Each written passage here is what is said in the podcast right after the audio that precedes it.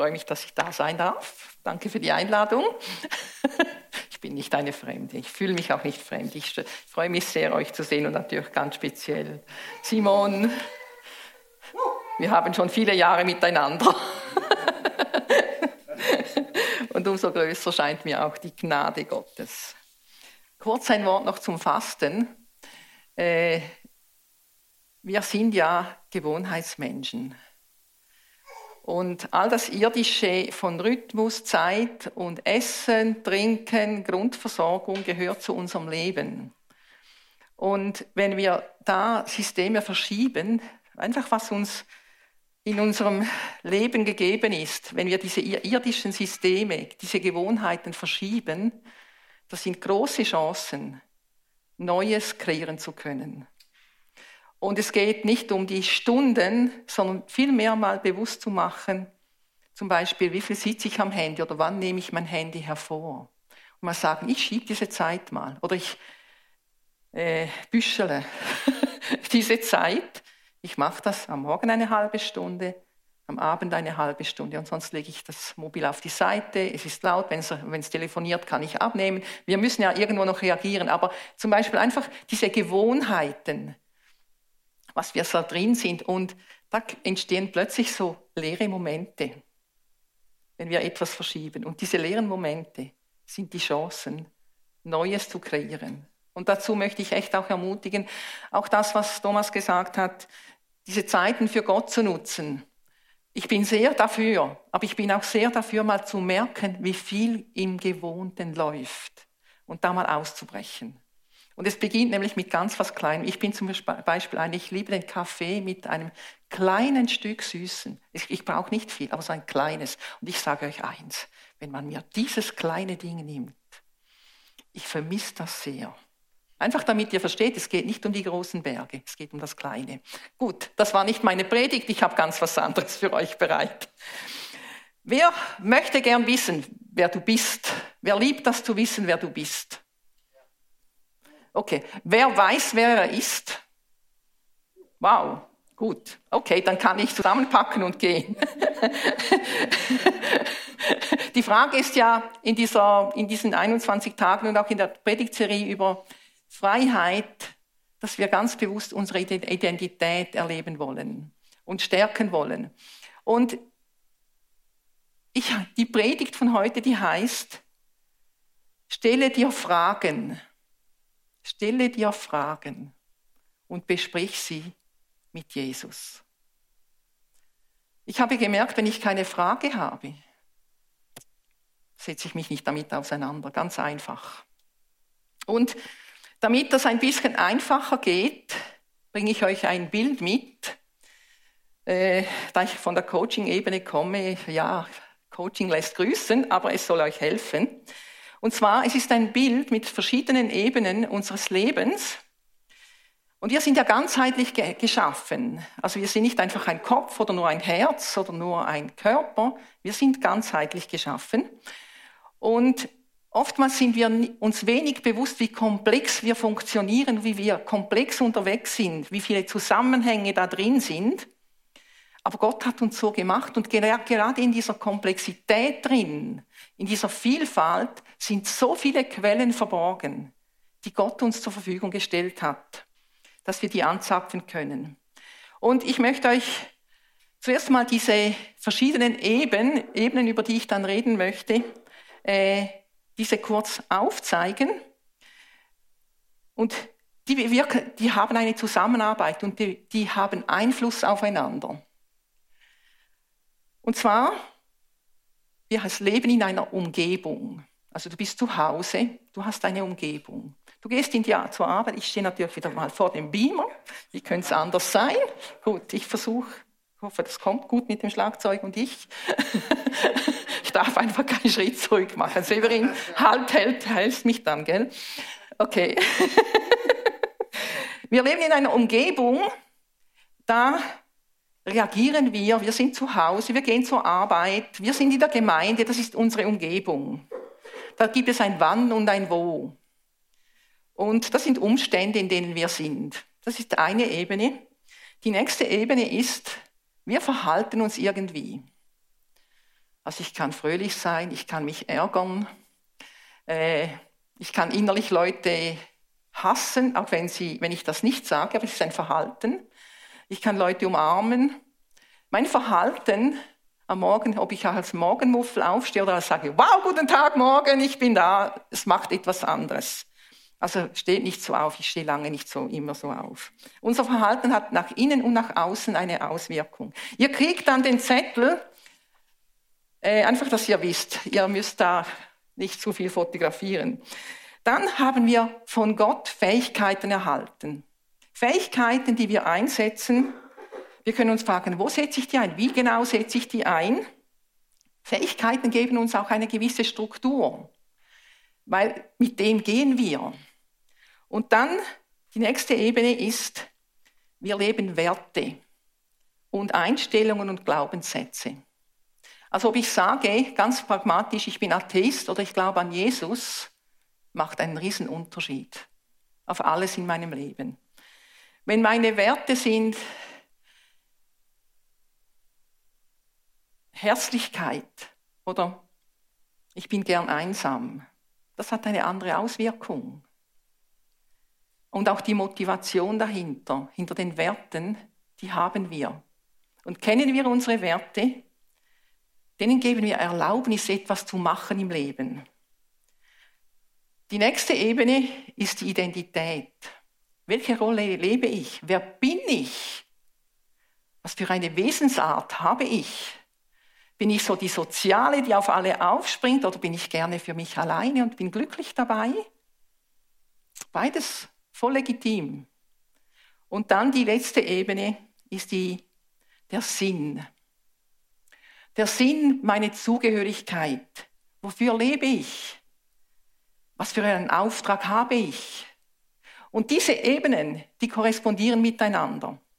Wenn wir von unten nach oben gehen, von den Umständen her, das hat einen kleinen Einfluss. Aber wenn wir vom Sinn, von der Zugehörigkeit hergehen, vom Auftrag, wofür, das hat einen ganz großen Einfluss auf alle Ebenen. Ich weiß, das ist jetzt so zack, zack, zack, zack. Aber wir gehen dann tiefer äh, und damit ihr gut folgen könnt, Miriam, du darfst jedem einen Zettel geben, habt ihr das Bild dann vor euch, sonst müsste ich immer Silas stressen mit, gib mal das andere Bild. Das ist unsere Grundlage, auf die wir in unserer Predigt unsere Fragen stellen. Ihr habt gesehen, auf der Seite, wofür, wer bin ich, wofür genau, wie genau, was tue ich, wo, wann. Unser Leben besteht nämlich, wenn wir ehrlich sind, aus ganz vielen Fragen. Und ich möchte euch ermutigen zu sagen, ja, ich will mit Jesus zusammen, ich will mir meine Fragen stellen und ich will die mit Jesus zusammen besprechen. Es macht einen ganz großen Unterschied, ob ich meine Fragen aus der Sicht von Gottes Absicht in meinem Leben anschaue oder nur aus der Perspektive von mir allein oder sogar aus Fremdbestimmung. Und wenn ich das sage, wir sind häufig in vielen Fragen auch fremdbestimmt. Meine Familie sagt, meine Herkunftsfamilie oder der Pastor sagt, das ist nicht gegen Thomas, ich bin sehr für Thomas, aber es muss mein eigenes sein mit Gott zusammen. Und wenn wir mit Gott zusammen, der dich geschaffen hat, der dir ein Design gegeben hat, eine Bestimmung, wenn wir da nach Gottes Absichten fragen, das durchflutet alle unsere Ebenen. Das beeinflusst alle unsere Ebenen. Übrigens, wer das wissen will, das ist, habe ich nicht ich erfunden, das ist ein Robert Dilz, das ist die Robert Dilz Pyramide, äh, ist ein Coaching-Tool, äh, das echt viel Fragen auslösen kann, aber auch viele gute Antworten geben kann. Und ich habe mich natürlich, ich frage dann Gott jeweils, und jetzt sag du mir, welche Geschichte, welches Wort soll uns begleiten? Und ich bin auf zwei Brüder gestoßen. Zwei Brüder, die leben in der gleichen Familie. Also ihre Umgebung war die gleiche. Und spannend ist, in welchem Kontext diese Geschichte steht. Es ist eine Geschichte, die Jesus erzählt, als er mit den Pharisäern und Schriftgelehrten zusammen war. Wir lesen in Lukas 15, Vers 1 und 2. Jesus war ständig umgeben von Zolleinnehmern und anderen Leuten, die als Sünder galten. Sie wollten ihn alle hören. Die Pharisäer und Schriftgelehrten waren darüber empört. Dieser Mensch gibt sich mit Sündern ab und isst sogar mit ihnen, sagten sie. Spannend. Jesus ist umgeben von Zolleinnehmern und anderen Leuten, die als Sünder galten. Und diese wollten Jesus hören. Also sie hatten Fragen. Sie wollten Jesus hören. Und Jesus hatte Gemeinschaft mit ihnen. Und dieses, sie wollten Jesus hören, sie wollten auch Gehörte sein. Und diese Gemeinschaft, das sind Grundbedürfnisse Bedürfnisse des Menschen. Wenn wir das abschneiden, schneiden wir ganz viel von unserem Beziehungsleben, das jedes in sich hineingelegt bekommen hat in der Schöpfung ab. Damit wir ein bisschen klarkommen mit dem Begriff Sünde und Sünder. Jetzt kommt eine ganz verrückte Definition. Einfach damit ihr ein bisschen eintauchen könnt, wie komplex Sünde und Sünder ist. Das, wir gehen auch vor allem, es geht mir auch vor allem um das Verhalten des Sünders. Weil wir haben ja auf der zweituntersten Ebene das Verhalten. Wie verhaltet sich ein Sünder? Wie verhaltet sich ein Mensch mit Gott, könnte man dem gegenüberstellen, aber das mache ich jetzt nicht, sondern es geht mir mal darum, dass wir verstehen, mit wem Jesus zusammen war. Die Sünde des Menschen besteht darin, dass er seine von Gott geschenkte Freiheit dazu missbraucht, sich gegen ihn zu stellen. Er will seine Begrenztheit nicht akzeptieren, sondern selber sein wie Gott. Damit verfehlt er seine Bestimmung als Geschöpf in ungestörter Beziehung mit seinem Schöpfer zu leben. Also wir berauben uns einer, uns einer Freiheit, die uns Gott eigentlich zugedacht hat. Indem er seine von Gott geschenkte Freiheit missbraucht, verspielt der Mensch sie zugleich. Denn sobald er sich von Gott abwendet und anderen Einflüssen folgt, gewinnen Bereiche seines Lebens, ne, gewinnen diese Macht über ihn und er ist in zerstörerischen Verhältnissen gefangen. Dies betrifft alle Bereiche seines Lebens, die Beziehung zu den Mitmenschen, zu sich selbst und auch zur außenmenschlichen Natur. Nach biblischem Verständnis sind alle Menschen unausweichlich in Sünde verstrickt und können sich nicht aus eigener Kraft überwinden. Nur durch die Vergebung Gottes können sie davon frei werden und ein neues Leben beginnen. Wer das nachschlagen will, ist es aus die-bibel.de. Also es ist nicht meine Satzstellung. Das habe ich aus dem Internet. Mich hat es tief beeindruckt, wie diese Zusammenfassung der Sünde beschrieben ist und auch was es in die Beziehung für Folgen hat. Und jetzt gehen wir da hinein. Jesus war ständig umgeben von diesen Menschen, die haben Jesus gesucht. Und damit Jesus diesen Pharisäern und Schriftgelehrten erklären konnte, wieso er sich so verhält, erzählt er eine Geschichte. Und nun lesen wir diese Geschichte. Ich denke, ihr wisst zwischenzeitlich, wo wir gelandet sind. Lukas 15, die Geschichte vom verlorenen Sohn. Ich sage eben nicht gern die Geschichte vom verlorenen Sohn, ich sage gern die Geschichte der zwei Söhne. Ich liebe das. Da erzählt Jesus, ein Mann hatte zwei Söhne. Der Jüngere sagte zu ihm, Vater, gib mir den Anteil am Erbe, der mir zusteht. Da teilte der Vater das Vermögen unter die beiden auf. Wenige Tage später hatte der jüngere Sohn seinen ganzen Anteil verkauft und zog mit dem Erlösten und zog mit dem Erlösten ein fernes Land. Dort lebte er in Saus und Braus und brachte sein Vermögen durch. Als er alles aufgebraucht hatte, wurde jenes Land von einer großen Hungersnot heimgesucht. Da geriet er auch in Schwierigkeiten. In seiner Not wandte er sich an einen Bürger des Landes und dieser schickte ihm, ihn zum Schweinehüten auf seine Felder.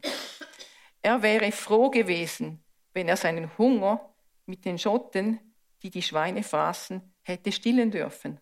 Doch selbst davon wollte ihm keiner etwas geben. Jetzt kam er zur Besinnung.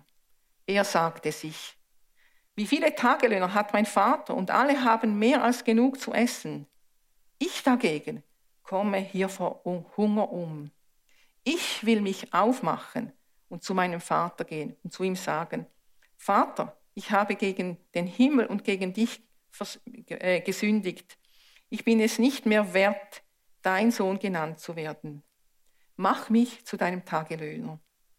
So machte er sich auf den Weg zu seinem Vater. Dieser sah ihn schon von weitem kommen. Voller Mitleid lief er ihm entgegen, fiel ihm um den Hals und küsste ihn. Vater, sagte der Sohn zu ihm, ich habe mich gegen den Himmel und gegen dich versündigt. Ich bin nicht mehr wert, dein Sohn genannt zu werden. Doch der Vater befahl seinen Dienern, schnell, holt das beste Gewand, zieht es ihm an, steckt ihm einen Finger an den Ring und bringt ihm ein paar Sandalen. holt das Mastkalb und schlachtet es. Wir wollen ein Fest feiern und fröhlich sein. Denn mein Sohn war tot und nun lebt er wieder. Er war verloren und nun ist er wieder gefunden. Und sie begannen zu feiern. Der ältere Sohn war auf dem Feld gewesen. Als er zurückkam, hörte er schon von weitem den Lärm von der Musik, von Musik und Tanz. Er rief einen Knecht und erkundigte sich, was das zu bedeuten habe. Dein Bruder ist zurückgekommen, lautete die Antwort, und dein Vater hat das Mastkalb schlachten lassen, weil er ihn wohlbehalten wieder hat. Der ältere Bruder wurde zornig und wollte nicht ins Haus hineingehen. Da kam sein Vater heraus und redete ihm gut zu. Aber er hielt seinem Vater vor. So viele Jahre diente ich, diene ich dir jetzt schon und habe mich nie deinen Anordnungen widersetzt. Und doch hast du mir nie auch nur einen Ziegenbock gegeben, so dass ich mit meinen Freunden hätte feiern können. Und nun kommt dieser Mensch da zurück, dein Sohn, der dein Vermögen mit Huren durchgebracht hat und du lässt das Mastkalb für ihn schlachten. Kind, sagte der Vater zu ihm, du bist immer bei mir und alles, was mir gehört, gehört auch dir. Aber jetzt mussten wir doch feiern und uns freuen, denn dieser hier, dein Bruder, war tot und nun lebt er wieder. Er war verloren und nun ist er wiedergefunden. Jesus stellte mit dieser Geschichte den Pharisäern das Herz des Vaters vor. Er stellt aber auch zwei Söhne vor, die nicht nur, nicht wirklich das Herz des Vaters kannten. Und genau diesen zwei Söhnen möchten wir nachgehen. Aus dem Blick dieser verschiedenen Ebenen, wie das in ihrem Leben Einfluss hat. Und ich möchte euch einladen, vielleicht entdeckst du dich, wenn wir da durchgehen, durch diese Ebene, vielleicht entdeckst du auch dich. Du kannst dich selber fragen, diese Fragen, wann, wo, wie, wofür, wer bin ich? Weil das sind immer Begleiter unseres Lebens. Und unsere Antworten, die sind prägend für das, was wir, wie wir unser Leben packen, was wir umsetzen. Wir starten beim Umfeld die beiden Söhne wurden ins gleiche Umfeld hineingeboren. Ich denke, hatte, dieses Umfeld hatte ihnen viel zu bieten. Ich interpretiere natürlich in dieser Geschichte auch, das steht nicht alles in der Bibel, aber kommt mit mit eurer Idee, mit eurer Fantasie, weil wir sind Menschen. Da geht es um Menschen. Sie wuchsen heran, waren Teil dieses Gutes vom Vater mit den Knechten und Mägden. Es war ihr Zuhause. Also die Voraussetzungen waren die gleichen. Das Verhalten. Wir gehen in die zweite Ebene. Ein Sohn, der gab klar seinen Unzufriedenheiten Ausdruck. Er wollte das Zuhause verlassen. Er hatte eine Vorstellung vom Leben und das wollte er packen. Er wollte das Bekannte verlassen. Der andere Sohn, der war zu Hause, machte seine Aufgaben und so wie es scheint, war er soweit zufrieden, Ich weiß nicht, ob er so wirklich ja, am Aufblühen war in seiner Bestimmung, aber er war gehorsam seinem Vater gegenüber. Die beiden Söhne in ihren Fähigkeiten, ich bin überzeugt, dass sie ganz viel lernen durften beim Vater. Auf diesem Gut, das, weil wenn wir das so lesen von Mastkalb, Ziegen und Felder, das muss eine größere Sache gewesen sein. Und so wie ich das wahrnehme, waren diese Söhne involviert. Die haben viel gelernt. Der Vater hat ihnen wahrscheinlich auch viel Haltung beigebracht, viel Charakterschulung. Er förderte sie. Jedenfalls spüren wir hier, da hat der Vater etwas mitgegeben. Ihre Werte, da könnten wir jetzt interpretieren, das habe ich auch gemacht. Der Sohn, der zu Hause blieb, da war ganz bestimmt eine große Treue, ein Pflichtbewusstsein, eine Beständigkeit, ein Fleiß, Gerechtigkeit, Gehorsam, auch so diesen Glaubenssatz, ich muss es korrekt und gut machen, oder auch ich mache mich stark für Gerechtigkeit. Und ich gehorche meinem Vater. Das waren Werte, die hat der Sohn zu Hause gelebt. Im Gegenzug der Sohn, der dann ging, der hatte stark die Selbstverwirklichung drin, Erfolg, Individualismus, Selbstbestimmung, aber auch Entschlossenheit. Und für mich wäre so der, sein Glaubenssatz, ich will die Welt erobern. Ich weiß nicht, was ihr ihm für einen Glaubenssatz geben würdet, aber das wäre so mein Ding. Wenn wir bei der Identität sind, wer bin ich? Der erste Sohn, entschlossen, selbstsicher, unabhängig, verschwenderisch, lustvoll, gern im Mittelpunkt lebend. Der zweite Sohn, treu, gehorsam, dienstbereit, mitdenkend. Ich denke auch ein Teamplayer, aber auch trotzend, verletzt und rebellisch. Gehört auch zu ihm. Und beim Sinn von der Zugehörigkeit, beim Auftrag, der erste Sohn sah den Sinn nicht beim Vater zu leben und da sich in diesen Betrieb zu investieren. Sein Sinn war, das Leben zu genießen, sich den Lüsten hinzugeben, im Mittelpunkt zu stehen. Seine Krise, als er alles verlor, und das ist interessant, veränderte seine Frage nach dem Wozu.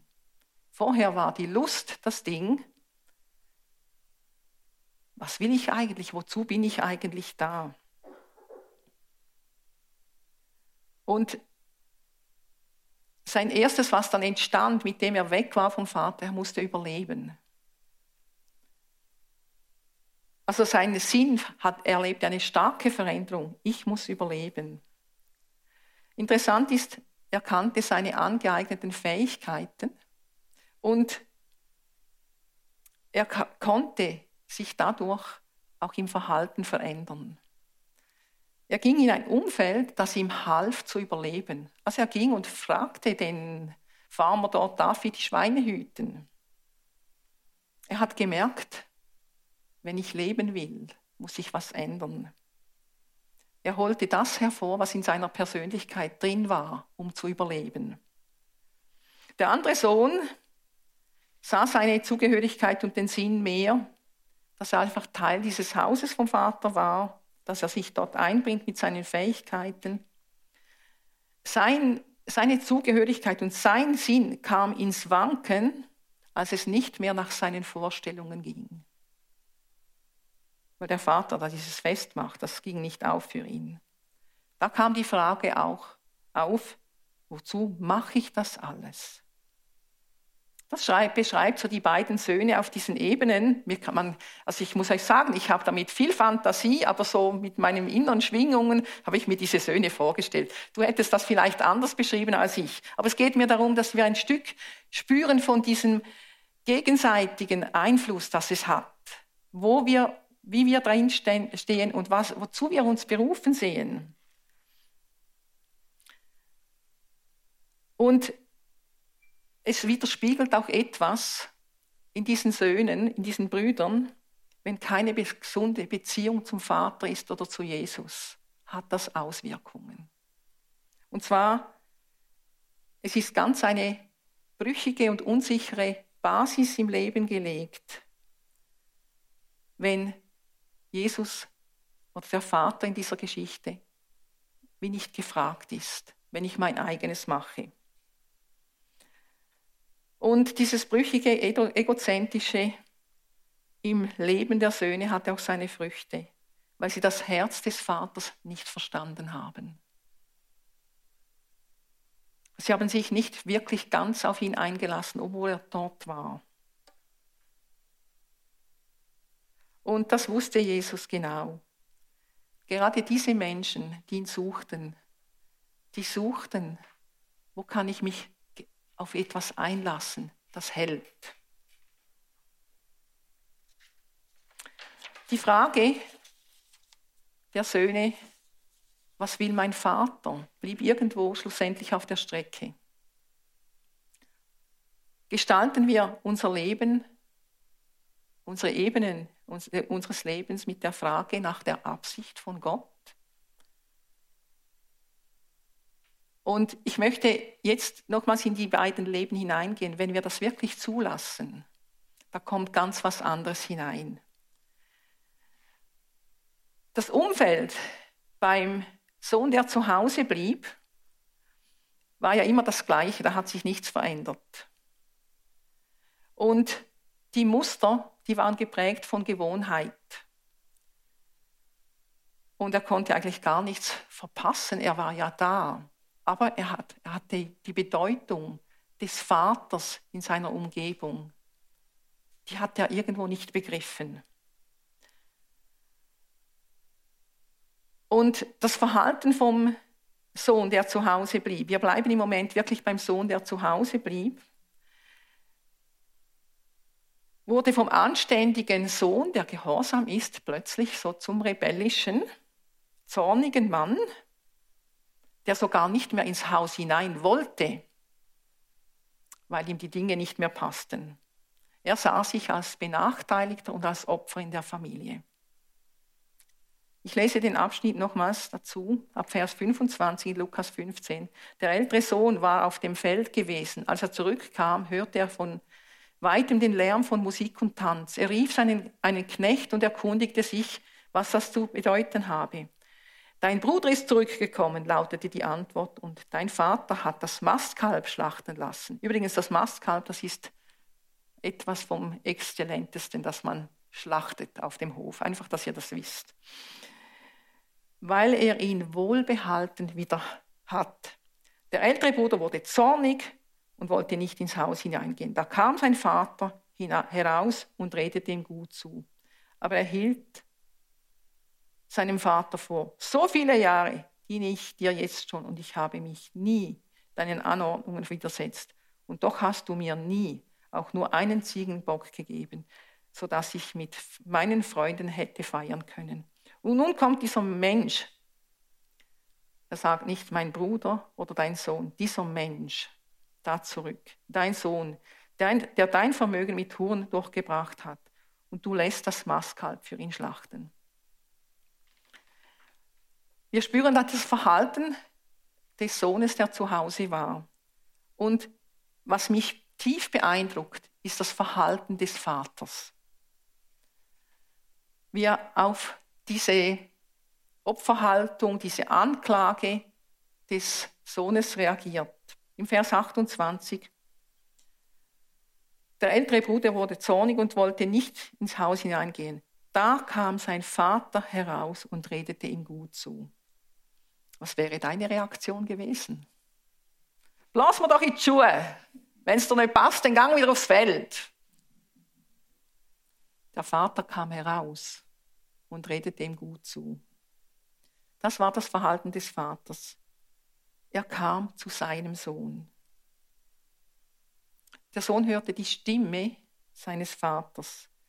Der Vater hat, schaffte eine Präsenz dem Sohn gegenüber, wie er wahrscheinlich seinen Vater kaum mal wahrgenommen hat.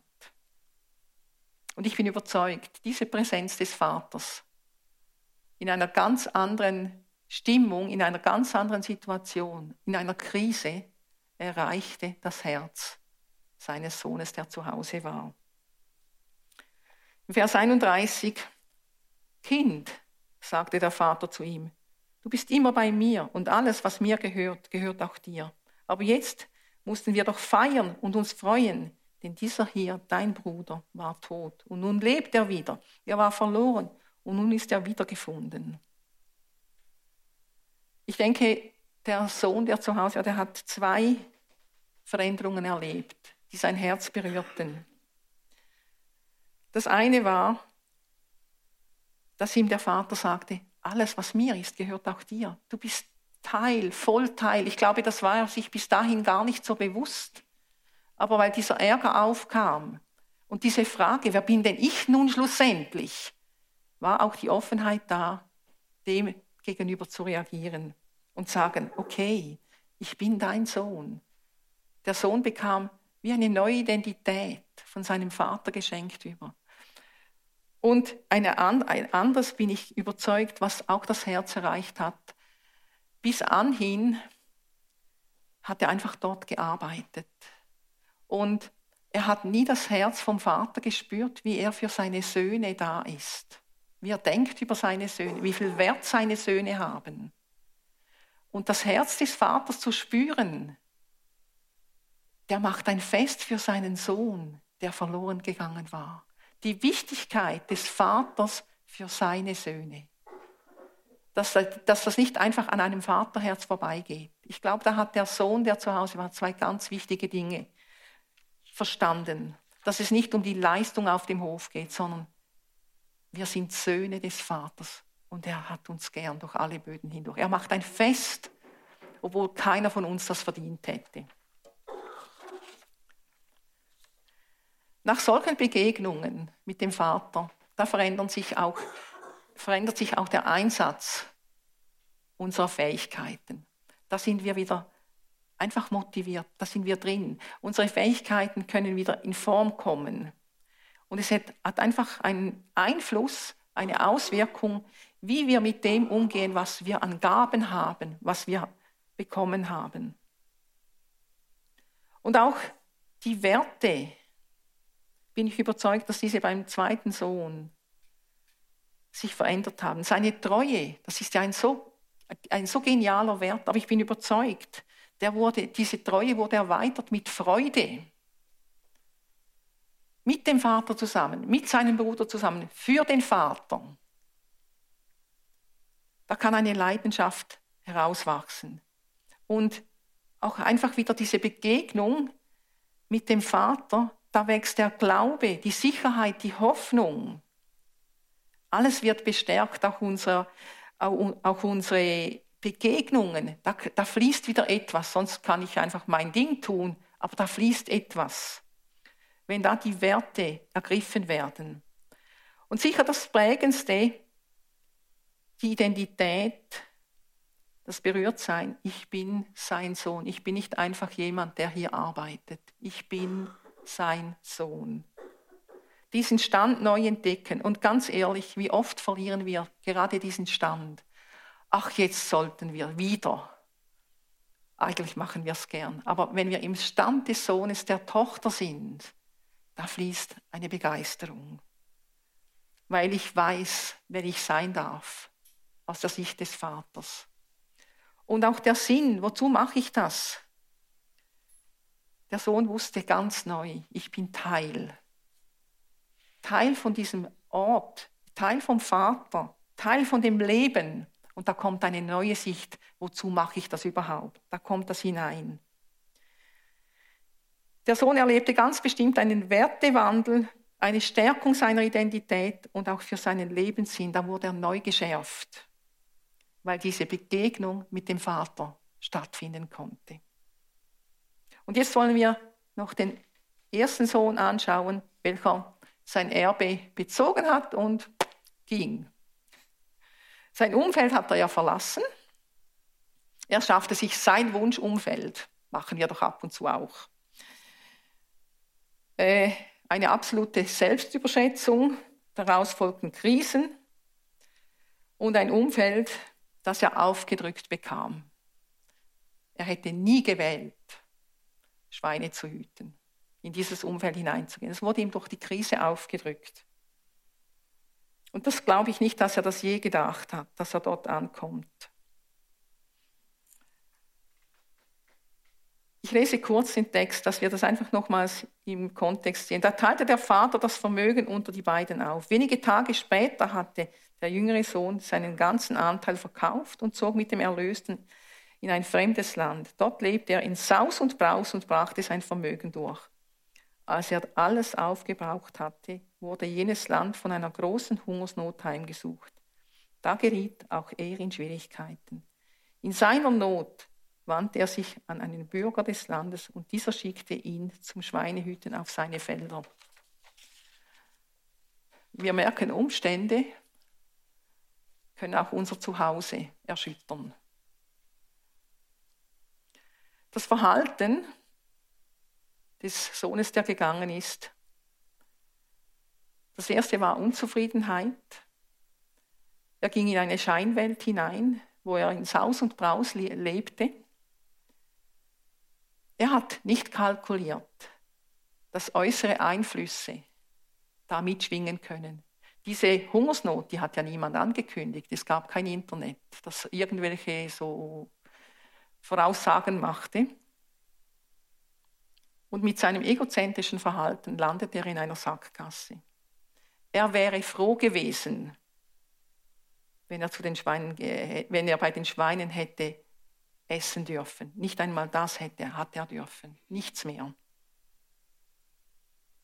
Und es heißt dann in Vers 17, jetzt kam er zur Besinnung. Ein Verhalten, er hätte ja sagen können, dann sterbe ich lieber. Aber er, hat, er kam zur Besinnung. Er sagte sich, wie viele Tagelöhner hat mein Vater und alle haben mehr als genug zu essen. Ich dagegen komme hier vor Hunger um. Ich will mich aufmachen und zu meinem Vater gehen und zu ihm sagen, Vater, ich habe mich gegen den Himmel und gegen dich versündigt. Ich bin es nicht mehr wert, dein Sohn genannt zu werden. Mach mich zu deinem Tagelöhner. So macht er sich auf den Weg zum Vater. Niemand hat diesem Sohn gesagt, dass er gegen den Himmel und gegen den Vater gesündigt hat. Das finde ich ganz spannend. Es war eine innere Einsicht in dieser Not. Und ich bin überzeugt, dass er eigentlich wusste, tief in sich, welche Ressourcen in sein, in sein Vater mitgegeben hat. Und die kamen wieder hoch. Gott legt in uns hinein ganz viele Ressourcen, die werden oft überdeckt durch falsche Entscheidungen, durch Umfelder, in die wir uns hineinbegehen. Begehen. Und in diesem Moment kam das wieder hoch. Hey, mein Vater, der hat doch auch seine Reue über sein Verhalten. Das ist etwas, das in seinem Herz kreiert wurde, weil er sich an seinen Vater erinnerte, was er eigentlich hatte. Diesen Wunsch nach Umkehr, Er wollte etwas wieder zurückbekommen. Er kam sogar in diese Bescheidenheit hinein, wenn ich nur als Tagelöhner dort bin. Wir kennen das, das Tagelöhnern hier nicht mehr. Ein Tagelöhner, der geht, arbeitet einen Tag, der weiß, heute habe ich das zum Leben. Kein weiterer Tag weiß er, was er hat.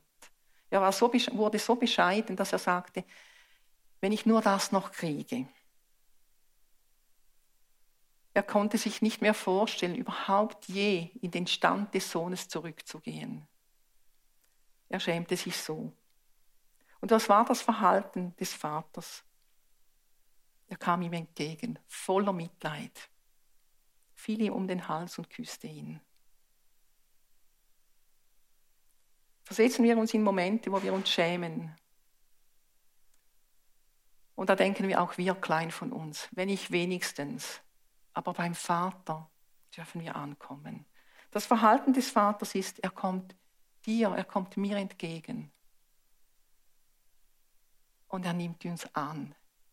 Und er nimmt uns nicht irgendwo in der Hälfte an, in der Leistung, sondern er sagt, ja, ja, du bist mein Sohn, du bist meine Tochter. Und dann das Herz des Vaters, was macht er? Er feiert. Der verlorene Sohn ist zurück. Der Sohn, der tot war, ist wieder lebendig. Das muss man feiern. Er geht nicht in die Firma zurück und sagt, Leute, da habe ich einen, der hat so ziemlich versagt, wir vergeben ihm nochmal seine Chance, sondern er sagt, Leute, wir feiern. Und das ist das Vaterherz. Seine Sehnsucht nach jedem. Komm. Komm mit dem, wer du, was du bist. Das Verhalten des Vaters ist so ein Willkommen. Und es macht etwas Neues. Es setzt auch unsere Fähigkeiten wieder ganz neu frei. Ich bin überzeugt, der Sohn, der zurückkam, der hat sich wieder hineingegeben nach dieser Kapitulation in einer Art und Weise, weil er wusste, ich bin im Schutz von meinem Vater, ich bin in der Stärke meines Vaters und ich bin zu Hause. Und da kam das wieder hervor, was eigentlich bereits vorhanden war. Und Gottes Fähigkeit einfach ist, er ist geduldig, voll Erbarmen. Ein Gott der Freude, ein Gott, der zurüstet, ein Gott, der sendet. Und wenn wir bei den Werten sind, was ich extrem schätze am Sohn, der gegangen ist, er fasste einen Entschluss. Der konnte sich entscheiden. Das ist ein Wert, der ist so wichtig. Ich gehe zu meinem Vater. Ich mache mich auf. In seiner ganzen Beschämung blieb er lernfähig. Ich gehe zu meinem Vater. Und er war auch dankbar, einfach der Gedanke, wenigstens als Tagelöhner. Das war in diesem Mann gelegt, trotz aller Krise. Und wenn wir zur Identität kommen, vom Sohn, der gegangen ist, ich denke, wenn jemand eine Veränderung erlebt hat, dann dieser Sohn. Zu wissen, da steht mein Vater, der kommt mir entgegen, der umarmt mich. Das ist alles gegen jedes System der Welt. Und das ändert etwas in uns. Wenn ich weiß, ich bin angenommen, ich bin wiederhergestellt, ich werde als lebendig wahrgenommen, obwohl ich tot war. Ich darf diesen Stand einnehmen, das verändert. Ich darf empfangen, ich darf Sohn sein. Die Identität hat ganz viel damit zu tun, dass du empfangen darfst. Du darfst sein, ich darf sein. Und der Sinn, die Zugehörigkeit, mit dem Nachhausekommen, mit dem Reuebekenntnis, mit dem Empfang des Vaters, war sein Handeln auch auf seinen Vater ausgerichtet. Es war nicht irgendwohin ausgerichtet, sondern auf seinen Vater. Sein Ego konnte er ablegen zugunsten einer Bereitschaft für den Vater und sein Haus. Der Vater hat ihm ja verschiedene Geschenke geschenkt, alles Zeichen, dass er dazugehört und eine Zurüstung bekommen hat. Und es ist so zentral auf unseren Ebenen. Stelle ich meine Fragen, die ich an mich stelle, stelle ich sie mit Gott zusammen, stelle ich sie mit Jesus zusammen, mit dem Vater im Himmel zusammen. Weil dann kommen wir in die Haltung, wo wir vielleicht, vielleicht wirklich Dinge bereuen müssen, sagen, es tut mir leid. Oder Dinge, wo wir sagen, wow, der Vater, der denkt so von mir. Das habe ich durch meinen Vater, wo ich einfach reinsteigen kann. Und ich möchte dir Mut machen, dass du mit deinem Leben deine Fragen wirklich durch all diese Ebenen auch anschaust und sagst, Jesus, da habe ich Fragen. Was hast du für eine Antwort? Die Bibel gibt uns so viele Antworten. Und wenn du sagst, ich finde nirgends eine Antwort, soll ich jetzt sagen, dann geh zu Thomas. Nein, dann such jemand auf, der dir vielleicht auch hilft, blinde Flecken zu lösen. Jesus sagt von sich, ich bin der Weg, ich bin die Wahrheit, ich bin das Leben und ich bin die Türe zum Vater. Jesus ist und bleibt die Antwort. Ich weiß, wir sind alle bekennende Christen, aber unsere Fragen haben wir trotzdem. Und ich möchte euch Mut machen, euch wirklich zu spiegeln, spiegeln zu lassen, aus der Sicht Gottes in diesen Ebenen und dass deine Fragen beantwortet werden dürfen, aus der Sicht, wie Gott dich sieht. Dass deine Identität gestärkt wird und dass du in eine Freiheit hineinkommst, wie Gott dich sieht. Stelle dir die Fragen, besprich sie mit Jesus Lass dich coachen von Jesus. Es ist ein Coach-Tool. Lass dich coachen von Jesus oder nimm jemand zur Seite, der mit dir unterwegs werde und komm in die Handlung. Bleib nicht stehen, wo du Dinge siehst, die sind nicht klar. Komm in die Handlung. Und ich wünsche euch dazu wirklich Gottes Segen. Lass uns aufstehen.